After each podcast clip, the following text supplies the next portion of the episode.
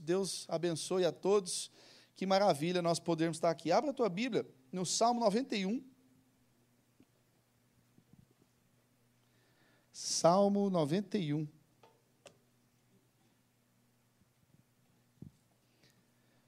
Muito conhecido, um salmo muito conhecido.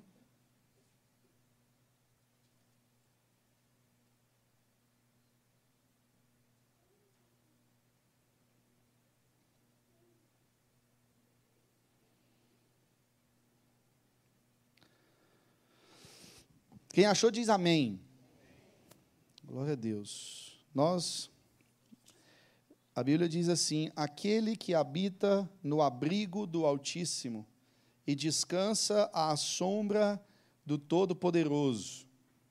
Essa é a versão NVI, mas eu vou ler uma outra versão que está aqui no meu iPad. Aquele que habita no esconderijo do Altíssimo e descansa à sombra do Onipotente Diz o Senhor: Tu és o meu refúgio e a minha fortaleza, o meu Deus em quem confio, pois ele livrará você do laço do passarinheiro e da peste perniciosa. Ele o cobrirá com as suas penas e sobre as suas asas você estará seguro. A sua verdade é proteção e escudo. Você não terá medo do terror noturno, nem da flecha que voa de dia nem da peste que se propaga nas trevas, nem da mortandade que assola ao meio-dia. Caiam mil ao seu lado e dez mil à sua direita, você não será atingido. Somente com seus olhos você contemplará e verá o castigo dos ímpios. Você disse: O Senhor é o meu refúgio. Você faz do Altíssimo a sua morada. Nenhum mal lhe sucederá, praga alguma chegará à sua tenda porque aos seus anjos ele dará ordens a seu respeito, para que guardem você em todos os seus caminhos. Eles o sustentarão nas suas mãos, para que você não tropece em alguma pedra. Você pisará o leão e a cobra, com os pés esmagará o leãozinho e a serpente. Deus diz: Porque a mim se apegou com amor, eu o livrarei e o protegerei, porque conhece o meu nome. Verso 15: Ele me invocará e eu lhe responderei na sua angústia, eu estarei com ele e o livrarei e o glorificarei. Vou saciá-lo com longevidade e lhe mostrarei a minha salvação. Deus, nós estamos diante da tua palavra. Ela é poderosa, Senhor. É por causa dela que nós estamos aqui, é por causa, Senhor Deus, da tua fidelidade, do teu amor que nós estamos aqui, Senhor. Então, na tua presença, ó Deus, eu quero clamar que o Senhor se manifeste uma vez mais no nosso meio. Que, ó Deus, por meio da palavra, ó Deus, nós saiamos daqui, Senhor Deus, cheios, preenchidos, renovados, Senhor Deus, pela tua presença e pela tua santa palavra. Nos ensina, nos molda, nos orienta, nos mostra a tua vontade, Senhor Deus, aqui nesta manhã. Que, ó Deus, corações sejam quebrantados, rendidos diante da tua presença, ministrados, curados, Senhor Deus, pelo poder que existe na tua palavra. Eu me coloco como instrumento em tuas mãos, usa-me conforme o Senhor deseja, Senhor Deus, para fazer a tua vontade nesse dia aqui e para que o teu nome seja glorificado, como sempre. Em nome de Jesus. Amém. Queridos, eu gosto sempre de falar isso aqui, a pregação ela não é um monólogo, né? Então, se o que eu vou falando aqui, se o que o Espírito vai falando através da minha vida aqui faz sentido para você, você pode cooperar com esse momento de palavra, dando teu melhor glória a Deus, teu melhor aleluia. Aqui nós estamos juntos cultuando ao Senhor. O Salmo 91, ele é muito conhecido como até uma espécie de amuleto?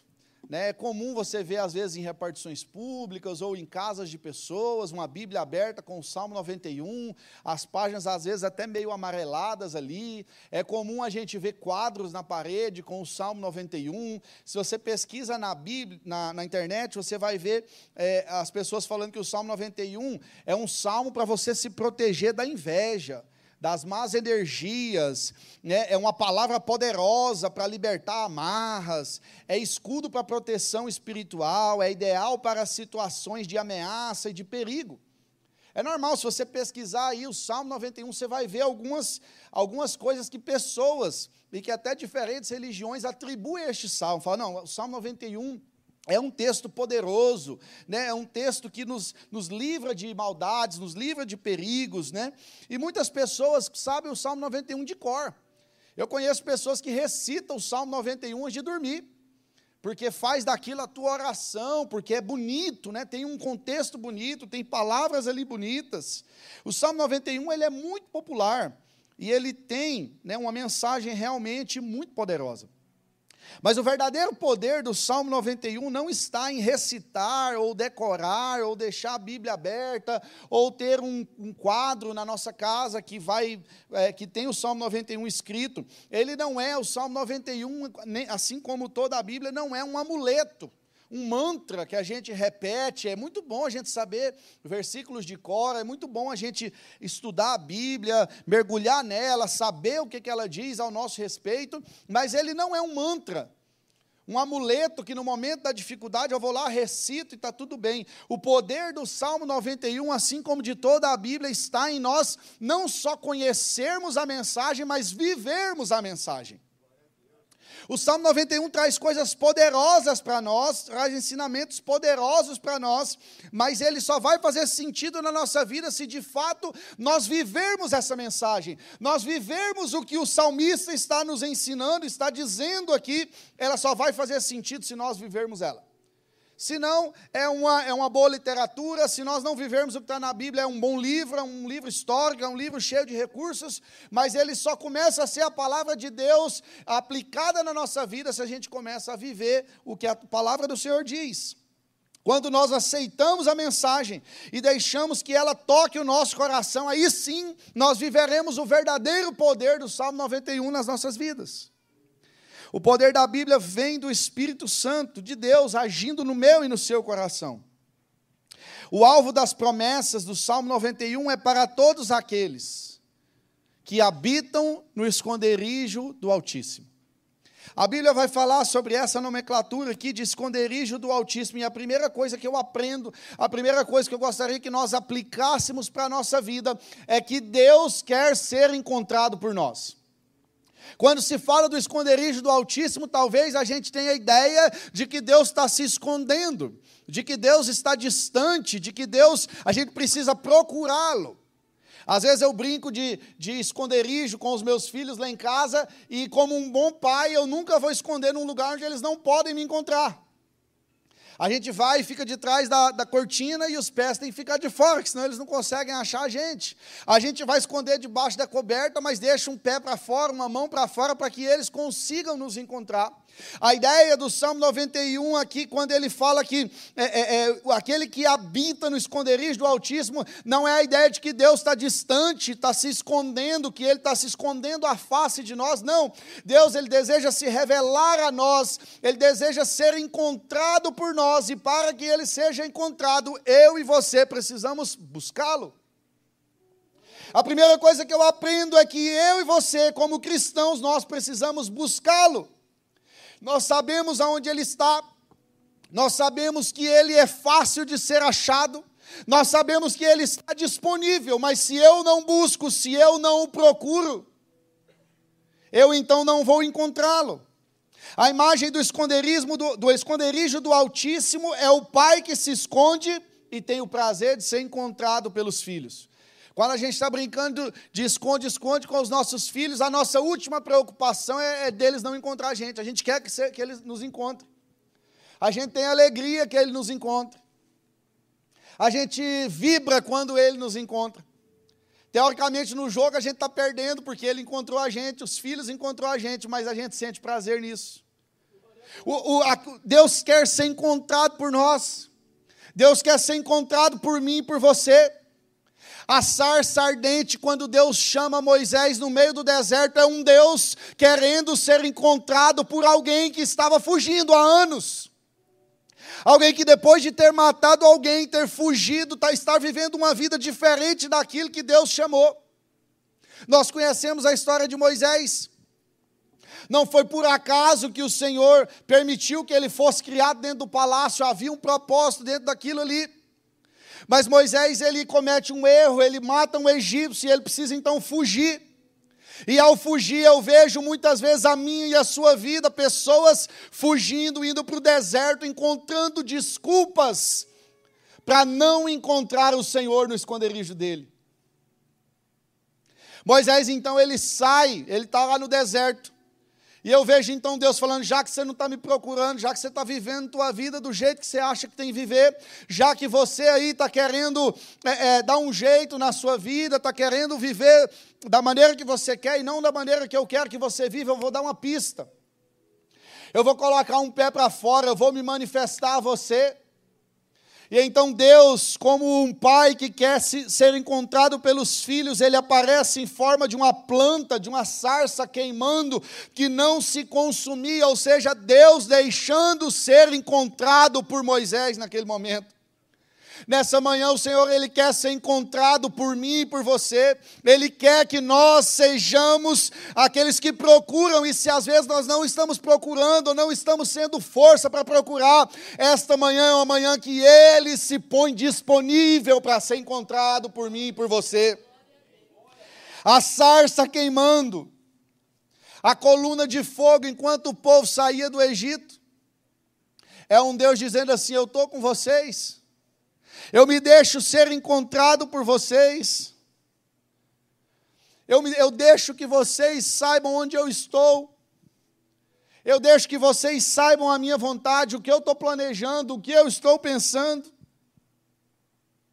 Ninguém quer abandonar o lugar de deleite na presença do Senhor. Existe prazer na presença do Senhor. É por isso que Ele quer deixar ser encontrado por nós. Porque nada que eu e você faça, o deserto para Moisés estava muito confortável, mas não era o lugar de deleite na presença do Senhor. Talvez a minha, a tua vida, a minha, a sua rotina tem sido um lugar tranquilo, uma zona de conforto, um lugar cômodo, mas não é o lugar onde Deus quer se revelar a mim e a você. Deus não quer se revelar a mim e a você na zona comum, no natural, porque o Senhor ele trabalha no sobrenatural é no sobrenatural. Uma planta que queima, que está pegando fogo e ela não se consome, não é algo natural. Percebe que às vezes acontece coisas na nossa vida, a gente não sabe por quê, porque Deus não quer nos tirar do natural e nos colocar sobre o sobrenatural. Ele quer tirar a gente da, da zona comum, da, da tranquilidade, e nos colocar acima, em lugares aonde a gente nunca imaginou estar, fazendo coisas que a gente nunca imaginou fazer conversando assuntos que ele nunca imaginou que a gente conversaria. A sarça queimando e não se consumindo é um Deus poderoso, grande, querendo ser encontrado por nós, tão pequenos, tão frágeis. Existe prazer na presença do Senhor, Deus quer ser encontrado por nós. Mas aí o texto vai continuar dizendo que aquele que habita, e eu fiquei pensando sobre isso, habitar significa viver constantemente no mesmo local. Aqui tem uma, é uma região de muito turismo, então tem muito hotel, tem muita casa de, de, de Airbnb, tem muita coisa assim. Quem aluga uma casa de Airbnb, vai e fica por um tempo, não está habitando, está passando uma temporada. Quem está num hotel faz reserva para um, dois dias, você tem que fazer o check-in e o check-out. É por um tempo. A presença do Senhor não é um, um Airbnb ou um período de hotel que eu venho aos domingos, faço check-in, ao meio-dia eu faço check-out. A presença de Deus é um lugar onde eu e você temos que habitar, e habitar fala em viver constantemente no mesmo local. Eu, de, eu, tenho que desejar viver nessa presença, nesse lugar, e que não é um lugar feito por mãos, porque o Senhor não habita mais nesse lugar aqui, Ele habita dentro de mim, dentro de você. Mas se na segunda-feira eu já me esqueço disso e já dou uma ordem de despejo para o Espírito Santo, como é que eu vou habitar no esconderijo do Altíssimo? Como é que eu vou encontrar esse Deus se eu não tenho habitado na presença dEle? Habitar é uma moradia permanente. Habitar é viver constantemente no mesmo lugar. O crente deve ser alguém apaixonado pela presença do Senhor. Sabe, irmãos, às vezes tem pessoas que elas são caçadores de Deus, mas caçadores de onde Deus esteve ou de onde Deus está. Tem gente, se você é como eu, que gosta de história, mas talvez a gente se perde no meio da história. Uma vez em, a gente estava em Utah, recém-chegado, e eu comecei a pesquisar sobre os avivamentos. O avivamento do país de Gales, o avivamento que aconteceu em Azusa, próximo ali de Utah, onde a gente morava, e tantos outros. Avivamento de Pensacola, que aconteceu final dos anos 90, começo dos anos 2000, aqui pertinho de nós. Mas sabe, Deus falou ao meu coração: você pode aprender sobre tudo isso, você pode pesquisar sobre isso, você pode saber quem foi, como começou, quando terminou, o que Deus fez. Mas não seja apenas um historiador sobre o avivamento, seja um condutor do avivamento. Ah, querido, se eu e você nós deixarmos apenas de pensar, não, mas porque naquela época lá no Brasil era bom demais, veio um avivamento sobre a minha igreja. Aquela época o meu pastor lá do Brasil era bom demais, era uma bênção demais. Não, o ministério de louvor lá do Brasil era bênção demais, era glorioso demais. Mas se a gente parar de pensar no que era e começar a pensar naquilo que pode ser através da minha vida e da sua vida aqui nesse lugar, deixar de ser um espectador sobre o avivamento, deixar de ser um historiador sobre o avivamento e começar a ser aquele que mais busca avivamento sobre a nossa casa, sobre a nossa família, sobre essa cidade, sobre essa igreja.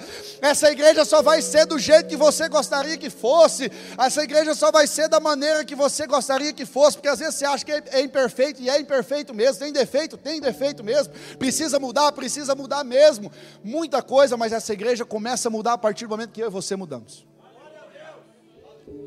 Não seja um espectador. Não seja alguém de casa de, de veraneio, casa de vacation, não. Habite no esconderijo do Altíssimo.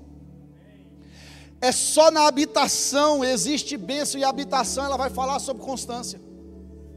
Quando você vai alugar um lugar aqui, ninguém consegue ficar num lugar, com raras exceções, menos de um ano.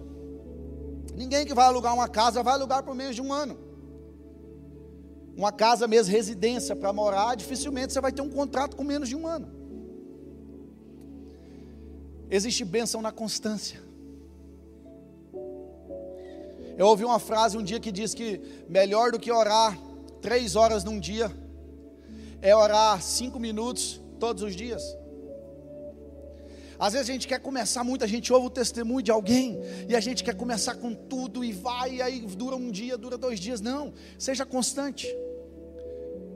Comece com pouco, mas comece. Lembra da nossa quando a gente fez introdução alimentar para os nossos filhos? A gente não vai lembrar quando a gente era bebê, mas a gente não começou comendo né, uma costelinha de porco, a gente não começou comendo aquela feijoada. Não, a gente começou com coisas pequenas, com leite materno. Ali por seis meses começa a introduzir uma fruta, uma verdura, coisa raspadinha, quase que pronta para a gente poder comer. E à medida que os dentinhos vai nascendo, a gente vai comendo coisas mais sólidas. Eu não quero estar aqui nesse domingo e jogar tudo em cima da igreja e dizer a partir de hoje a gente tem que viver perfeitamente, habitar no esconderijo, mas nós podemos começar. Nós podemos começar a partir de hoje fazer algo diferente.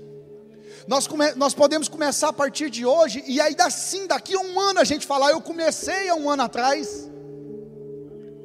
Eu comecei há um ano atrás, eu não tinha força, eu nem achava que eu ia chegar tão longe, eu nem achava que ia durar, mas eu comecei com um pouquinho, com um pouquinho de tempo diante do Senhor, com um pouquinho da minha fé diante dEle, com um pouquinho da minha fidelidade em contribuição a Ele, com um pouquinho da, do meu serviço, do meu trabalho, da minha vontade, com um pouquinho só, eu comecei o que nós vamos ter para falar de nós mesmos daqui a um ano. Já viu na rede social que sempre é, tem um, agora que a rede social já está mais popular, se você entrar lá no teu, no teu Instagram, no teu Facebook, com certeza todos os dias vai ter uma lembrança de um ano atrás. Ou dois anos atrás, ou mais. Essa semana eu tive uma lembrança de sete anos atrás, eu falei, uau! Qual vai ser a nossa lembrança daqui a um ano? A respeito desse dia. O Salmo 91 é poderoso sim, mas ele vai começar a fazer diferença nas nossas vidas se a partir de hoje nós colocarmos ele, que seja uma coisa que nós estamos falando aqui em prática na nossa vida a partir de hoje. Aí sim a gente tem uma história para contar daqui um ano. Aí sim a gente tem algo para falar daqui seis meses. Existe bênção na constância. Não seja um caçador de onde Deus já esteve. Não, porque Deus já esteve ali. Não, Deus já fez muita coisa ali. Seja alguém que procura Deus, que busca Deus onde Ele está. E principalmente, seja alguém que leva a presença de Deus para onde você vai. Porque vai ter lugar, ah, meu irmão, vai ter lugar que você vai entrar, que você vai falar assim: misericórdia, se o Senhor não entrar comigo, o que é que eu vou fazer? O pastor Saulo conta uma história lá em Atlanta que um, um casal da igreja, muitos anos atrás, foi limpar uma casa. E era uma casa de um pessoal satanista, declaradamente satanista. E ao entrar na casa, assim que eles abriram a porta, tinha um altar, um altar satânico. E ele disse que o casal ficou sim, com aquele medo, mas a casa era comissão, não podia deixar de entrar. E eles então fizeram a oração, falou, Senhor, entra com a gente. Eram três pessoas, era um casal mais uma pessoa, e eles entraram. Eles entraram ali. E fizeram, limparam a casa, tudo certinho. Quando estava chegando em casa no final do dia, a pessoa que era dona do schedule ligou para eles, falou assim: Quem que vocês levaram para trabalhar com vocês hoje? Não, foi só eu, minha esposa e a pessoa que já vai com a gente. Não, não. A pessoa me ligou lá, disse que tinha quatro pessoas trabalhando lá dentro. Ela falou: Não, só tem três pessoas. Era só a gente. Falou: Ó, tudo bem, se você não quiser me falar a verdade, tal, tá tudo certo, mas não faça isso de novo. Tá bom. Passou outra semana, a casa era semanal. Na outra semana, foram lá limpar a mesma coisa. Deus, entra com a gente. A gente fica com medo, a gente fica assim, entra com a gente, que não aconteça nada de mal. No final do dia o telefone toca de novo. Quem é? Fala para mim, quem é que vocês estão levando? A mulher olhou na câmera. Tem quatro pessoas lá dentro. Tem você, eu reconheci as outras pessoas, ela me mandou a foto, mas tem uma pessoa que eu não conheço que está lá dentro ajudando vocês a limpar aquela casa. Onde vocês vão, ela vai. Onde você põe a mão, ela põe. Ah, é, parece que ela está revisando o seu trabalho. Tudo que você faz, ela vem fazendo atrás. Quem é essa pessoa? Existem lugares na minha e na sua vida que eu e você vamos entrar, que nós vamos levar essa presença do Senhor diante de nós. Nós só não estaremos habitando aqui para os nossos prazeres, para que os nossos cultos sejam abençoados, mas ao sair daquela porta, eu e você, nós vamos levar essa presença juntamente conosco. Nós vamos abençoar por meio da nossa nossa vida, outras pessoas serão abençoadas por aquilo que eu e você carregamos. Aleluia. Seja alguém que procura e busca onde Deus está e também leve Deus para onde nós formos. As pessoas estão procurando homens e mulheres de Deus.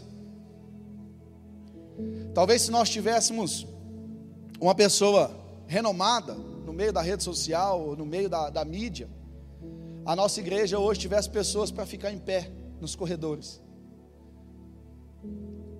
A gente falava sobre isso lá no, no Congresso de Homens. O quanto foi abençoado, o quanto nos surpreendeu.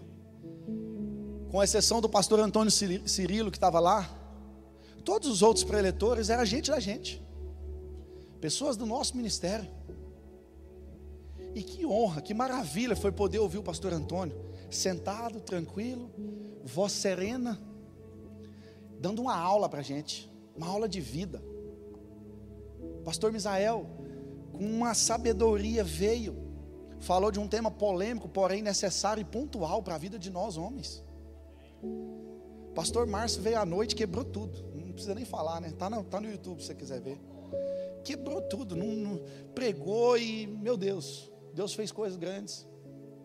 Pastor Saulo no domingo veio e encerrou com chave de ouro. Queridos, eu creio que Deus está levantando homens e mulheres de Deus no nosso ministério e não estou falando que quem está na mídia, quem está em evidência hoje não é abençoado, não é abençoado, mas Deus está levantando gente da gente, pessoas que não querem simplesmente buscar o homem e a mulher de Deus, mas querem ser o homem e a mulher de Deus. Não busca, ah, eu vou buscar a irmã que ora. Não, seja você a irmã que ora. Ah, eu vou buscar o irmão da revelação. Seja você o irmão da revelação. Ah, eu vou buscar isso. Ah, eu vou para aquela igreja porque lá está acontecendo isso. Não comece você a ser o condutor do avivamento para essa igreja. Aleluia, aleluia. As pessoas estão querem procurar homens e mulheres de Deus. E não tem nada de errado nisso.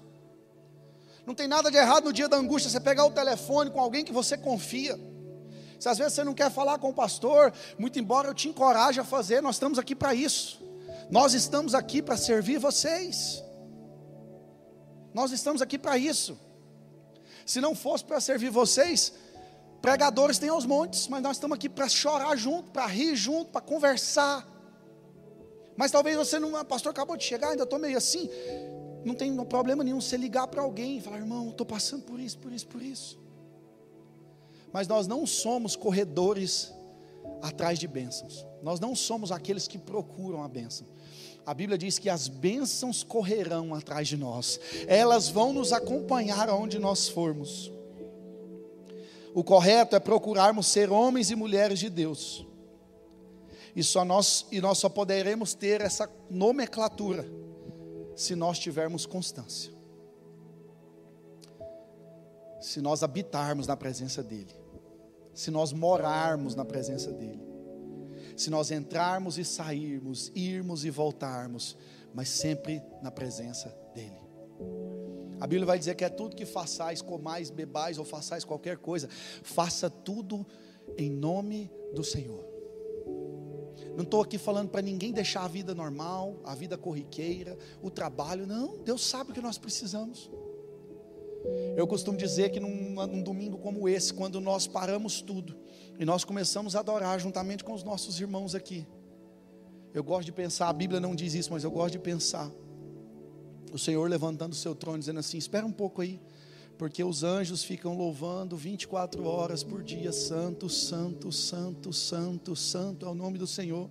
Mas anjo não paga conta, anjo não tem casa para limpar, anjo não tem schedule para fazer, anjo não trabalha no sol, anjo não não está em cima do telhado, anjo não está entregando aplicativo, anjo não tem, não. Aí eu imagino Deus falando assim: espera só um pouquinho, porque no mesmo no meio daquele tanto de problema existe um povo lá em Orlando se reunindo num domingo às dez e meia da manhã para adorar e engrandecer o meu nome. Eu preciso ouvir, eu quero ouvir esse povo adorando. Eu quero ouvir o clamor desse povo que às vezes está com problema, às vezes está triste, às vezes está angustiado, mas ainda assim eles estão me buscando, ainda assim eles desejam permanecer nesse lugar de constância e habitar na minha presença. Existe bênção na constância, não desista. Não desista. A menos que o Senhor tenha falado com você, é nesse lugar aqui que Ele te plantou. Pastor, mas eu estou insatisfeito com um monte de coisa. Vem conversar comigo. Vamos conversar. Eu quero te ouvir, eu não vou te julgar, eu quero te ouvir. Existe bênção na constância. Primeiro, Deus quer ser encontrado por nós. Segundo, existe bênção na constância. E terceiro, os encontros com Deus nos empodera. Os encontros com Deus, essa palavra está muito em alta, né? Ser empoderado e tudo, e eu posso, e eu faço, não, mas os encontros com Deus nos empodera. Ele fala, a sombra do onipotente. Sabe o que significa a sombra? Primeiro que ela está pertinho. Aonde eu vou, ela vai. Não sei quantos lembram, antigamente tinha sombra, né? Aquela pegadinha, câmera escondida. Tinha uma pessoa andando de boa e vinha gente andando atrás que ela fazia, a outra fazia. Já brinquei muito com isso na escola. Mas nessa, nessa brincadeira tem um delay, né? A pessoa faz, ela faz. Não, a sombra aqui não tem. A sombra do onipotente significa estar perto. Está tão perto que é junto. Não tem jeito de separar. Não tem como sair de perto. Não tem como eu não fazer o que ele faz, não tem como eu, eu não falar o que ele fala, não tem como eu, eu não amar quem ele ama, não tem como eu odiar o que ele odeia, não tem como eu aprovar aquilo que ele não aprova. O que ele faz eu tenho que fazer também. Descansa a sombra do onipotente. Ei, a sombra do onipotente é o, me, o melhor lugar para eu e você estar. Às vezes você pensa, mas aí minha vontade, o que é que eu vou fazer? A minha vontade não conta o meu descanso, o meu deleite, as minhas férias, aquilo que eu quero, aquilo que eu não quero, a minha poupança, os meus investimentos. o melhor lugar onde eu e você podemos ter estratégia para a nossa vida, palavra, direcionamento para a nossa vida, é na sombra do Onipotente, é na sombra dele que ele nos empodera, é na sombra dele que a gente descobre o que ele quer, é na sombra dele que nós temos direcionamento para as nossas vidas para as nossas lutas, para as nossas dificuldades, para os nossos desafios, para o nosso ministério, para as nossas finanças, para o nosso casamento, para o nosso relacionamento, para a criação dos filhos, é na sombra do Onipotente que nós encontramos resposta para as nossas vidas. Aleluia. Quando a sombra do Onipotente nos toca, ela traz revelação para a nossa vida. A Bíblia vai dizer que o povo saindo do deserto havia uma coluna de fogo que acompanhava aquele povo à noite. Havia uma nuvem que acompanhava aquele povo durante o dia. A nuvem trazendo sombra para que eles, o calor não matasse eles, não fizesse mal a eles, mas também dando direção. A nuvem parava, eles paravam. A nuvem andava, eles andavam. Se mova debaixo dessa nuvem. Se mova debaixo da vontade de Deus para a sua vida. Se a nuvem andar, você anda. Se a nuvem parar, você para. É simples, porque não sou eu que sou o dono dos movimentos, eu estou na sombra. Se ele mover, eu movo junto. Se ele não mover, eu não movo junto. Muitos são os pensamentos do homem, mas a resposta certa dos lábios vem do Senhor.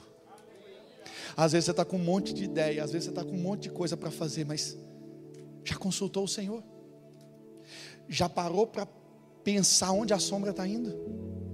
Porque às vezes a gente está querendo ir para o norte, mas a sombra está paradinha. Ou às vezes a sombra está indo para o sul e eu estou igual Jonas, não, não quero ir para lá. Não quero ir para Nínive, eu vou para Tarsis. Os encontros com Deus nos traz poder, revelação. O povo de Israel era difícil de lidar. Mas quando eles estavam à sombra do Onipotente, eles tinham direção. Um povo difícil. A gente é difícil, irmãos. A gente é difícil. Às vezes a gente não quer o que Deus quer. Às vezes a gente não quer abrir mão daquilo que Deus pede. Eu falava para algumas pessoas essa semana que Deus ele já sabe de tudo. Quando Abraão estava para sacrificar Isaac, a Bíblia diz que depois, quando ele levanta né, o cutelo para cima para matar Isaac, vem uma voz do céu brada fala: Abraão, não faça isso, eu sei que agora você me ama. E eles diz que abriu os olhos, então eles viram que tinha um carneiro ali preso pelos chifres. Irmãos, eu creio que o carneiro já estava ali, só que eles não estavam vendo. Nós falamos aqui duas terças-feiras atrás sobre Agar e o clamor de Ismael. A Bíblia diz que quando o clamor de Ismael chega até o Senhor, o Senhor fala: Agar, eu ouvi o choro do menino. E então abriu-se os olhos, ela viu que tinha um manancial de água ali. Já estava ali. Abriu-se os olhos. Aquilo que eu e você precisamos já está aqui. Já está pronto, já está ah, querido, Jesus, ele perdoou sim os nossos pecados, mas a Bíblia diz que ele levou sobre si não só os nossos pecados, mas também as nossas dores, as nossas enfermidades, as nossas transgressões, tudo foi comprado naquela cruz. O mais importante é a nossa salvação, é a nossa vida eterna, porque eu não poderia fazer, você não poderia fazer, mas tudo que eu e você precisamos já foi comprado naquela cruz do Calvário por causa do sangue de Jesus.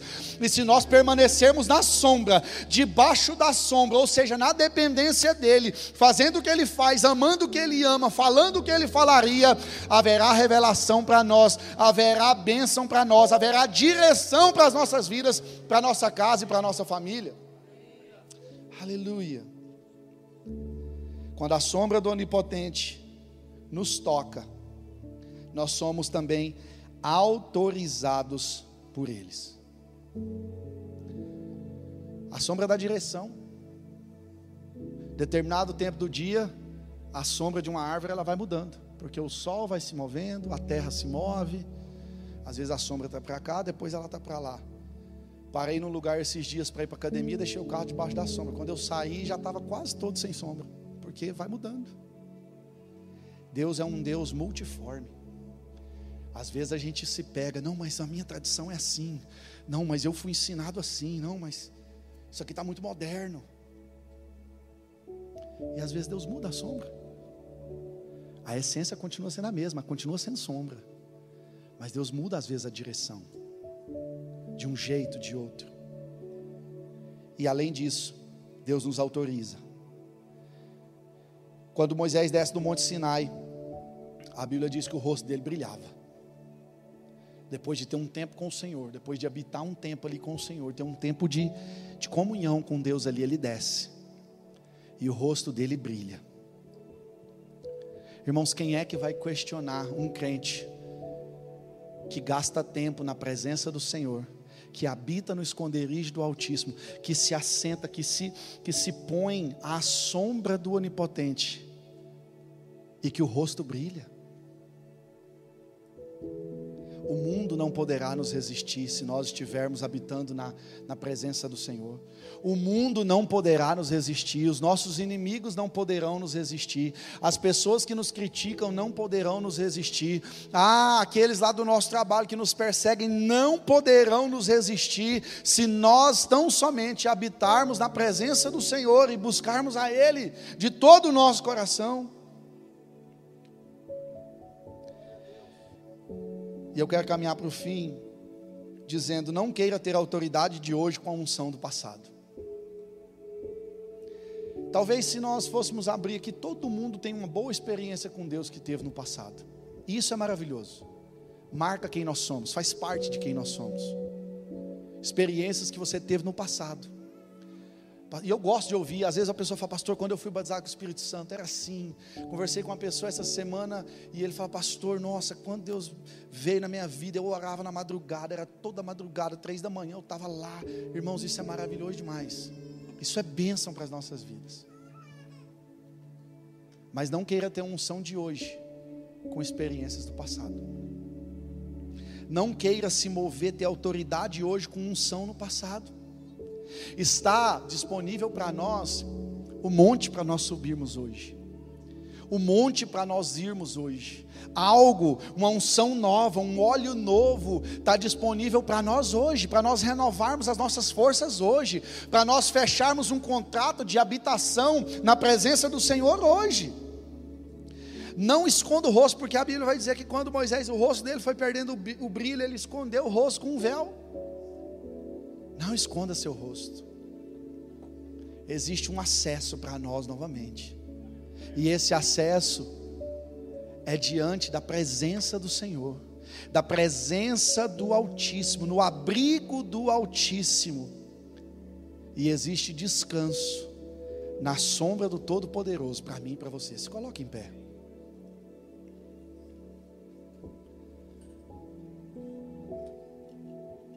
Existe autoridade para nós no dia de hoje. O que aconteceu no passado é parte de quem nós somos.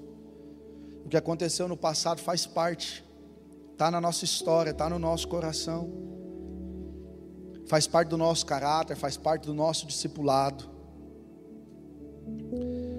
Mas isso não impede de nós sabermos que existe algo novo para nós hoje. A Bíblia vai dizer Eis que eu estou fazendo uma coisa nova. Eu creio que tudo que aconteceu nessa igreja até hoje foi bom, foi maravilhoso e nos trouxe onde nós estamos hoje.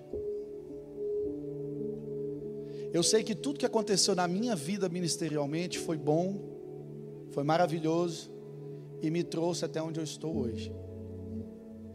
Só que eu sei que a igreja de Utah ficou no passado, foi bom, foi joia, foi aprendizado, foi maravilhoso. Nesse dia, nessa manhã, eu decido me colocar diante do Senhor e dizer: Senhor, eu quero viver o novo do Senhor porque eu sei que o Senhor tem coisa nova, o Senhor tem unção nova, o Senhor tem azeite fresco, unção nova para as nossas vidas aqui. E eu sou o primeiro a dizer, Senhor, o que ficou no passado, amém, glória a Deus, foi bom demais, mas eu me coloco diante do Senhor, com tudo de novo que o Senhor tem para mim. sem medo. Porque o Salmo 91, a grande verdade dele é que Deus nunca abandona os seus. Nós podemos confiar no Senhor de todo o nosso coração, porque Ele nunca falha, mesmo nas circunstâncias mais assustadoras, é o que Ele fala. Mesmo se eu passar num vale, você não vai temer pavor. Mil pode cair ao teu lado, dez mil à tua direita, mas você não vai ser atingido. Essas promessas elas só podem se cumprir na nossa vida se nós estivermos habitando na presença do Senhor e fazendo o nosso descanso na sombra dele. Porque aos seus anjos ele dará ordem ao meu e ao teu respeito. Eu quero que você feche seus olhos. Os perigos não vão desaparecer. Não vão os perigos não vão desaparecer. Quão bom fosse, talvez. O próprio Jesus disse: Olha, no mundo tereis aflições. Faz parte do pacote. Se nós somos cristãos, faz parte. Eu não estou aqui pregando que vai ser um evangelho maravilhoso. Não, não. Que nós estamos aqui para conquistar. Não, vai ter, vai ter dificuldade sim.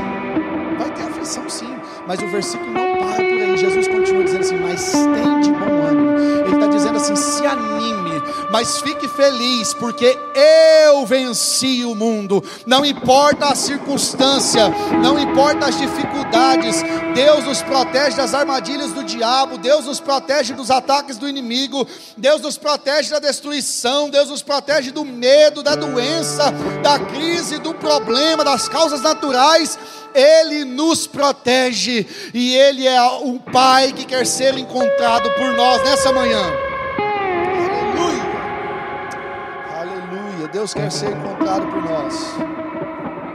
Enquanto o louvor vai estar ministrando aqui, eu quero que você faça, cele um voto com o Senhor. Não é para a igreja, não é para o pastor. Eu quero que você cele um voto com o Senhor um voto de que você habitará na presença dEle, que você vai habitar diante dEle, na casa dEle. Se é aqui que o Senhor te plantou, então é aqui.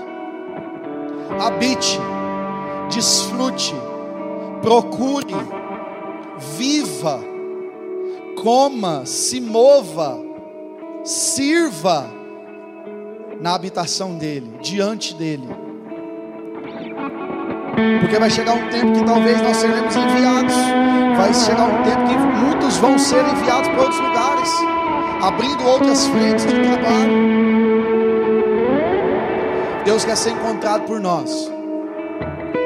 E a primeira coisa é entender isso, é entender que Ele não está longe, Ele não está distante. Ele pode até estar tá em silêncio, mas Ele não está alheio ao que está acontecendo. Essa é a primeira coisa que nós precisamos entender. Ele vê o teu choro, Ele vê o teu clamor, Ele vê a tua angústia, Ele vê a tua dificuldade, Ele vê o teu esforço. Ele não é um pai relapso, que simplesmente não vê o que está acontecendo, não. Ele é um Deus que está atento a tudo que está acontecendo e quer ser encontrado por nós. Mas para ele ser encontrado, nós precisamos buscar. Então, em primeiro, renova a tua busca renova a tua busca. Às vezes, há quanto tempo faz que você não fala em outras línguas? Sabe, essa semana eu estava pensando sobre isso, há umas duas semanas atrás, na verdade. E, eu, e o Espírito Santo falou comigo: lembra o quanto você buscou ser batizado com o Espírito Santo? Lembra o quanto você, você buscou isso? Por que, que você não fala mais? Por que, que você. Eu falo, Senhor, mas eu, eu falo, mas. Não, não existe momento especial para falar, não. O Senhor estava me dizendo. Às vezes a gente acha que é só aqui no culto, às vezes a gente acha que tem que falar em língua só quando a gente ouve alguém falando do nosso lado, não. É hora da gente buscar o Senhor, mostrar para Ele que a gente quer encontrar Ele, e aí Ele vai se revelar a nós. Está na hora de nós voltarmos. Se tiver que fazer uma caminhada de volta, volte. Se tiver que ter um coração de criança, tenha. Se tiver que ser exposto, seja mas não deixe de buscar o Senhor. Aquilo que Ele te deu, lembra quando você foi batizado com o Espírito Santo? Lembra quando você desceu as águas Lembra quando você aceitou a mão e levantou a mão e aceitou Jesus pela primeira vez? Volte. Deus quer ser encontrado por você. Segundo, existe bênção na constância. O que vai acontecer hoje aqui, o que está acontecendo hoje aqui, o que o Espírito está falando no teu coração, não vai acabar quando você sair daquela porta. Não vai acabar, porque o que Deus quer para nós é uma habitação, não é uma casa de verão não é para você sair daqui hoje, aí domingo que vem, ah, eu vou fazer tal coisa. Não, domingo teu compromisso não é comigo, não é com a MSPN, não é com a escala que você está. Domingo teu compromisso é com o Senhor, é com Ele. E terceiro, os encontros com Deus nos reveste de poder e nos dá direção. Deus tem algo grande para fazer nas nossas vidas aqui nessa cidade. Creia no que eu estou falando para você. Deus tem coisas grandes, mas nós precisamos ser empoderados por Ele. Na força do meu braço não acontece, na força do teu braço não acontece, na sua estratégia não acontece. Mas se Deus nos empoderar e nos dar direção, ah, irmãos, eu, eu quero em breve poder compartilhar o que eu sonho para essa cidade, o que eu sonho para essa igreja. Muita gente às vezes vai ficar assustado, mas ah, em nome de Jesus, eu sei o Deus que eu sirvo, eu conheço o Deus que eu sirvo. Se você quer reafirmar o teu voto com o Senhor, fechar um acordo de moradia na presença dele, pode vir aqui à frente. Nós vamos orar. É só uma simbologia é uma simbologia, mas diante do mundo espiritual você vai estar dizendo assim: Eu selo a partir de hoje um voto com o Senhor, eu assino o contrato diante do Senhor nessa manhã chamada hoje, e com pequenos começos, com pequenos avanços, a minha vida nunca mais será a mesma. Aleluia, aleluia, aleluia. Se você quer, vem, o altar está aberto para você.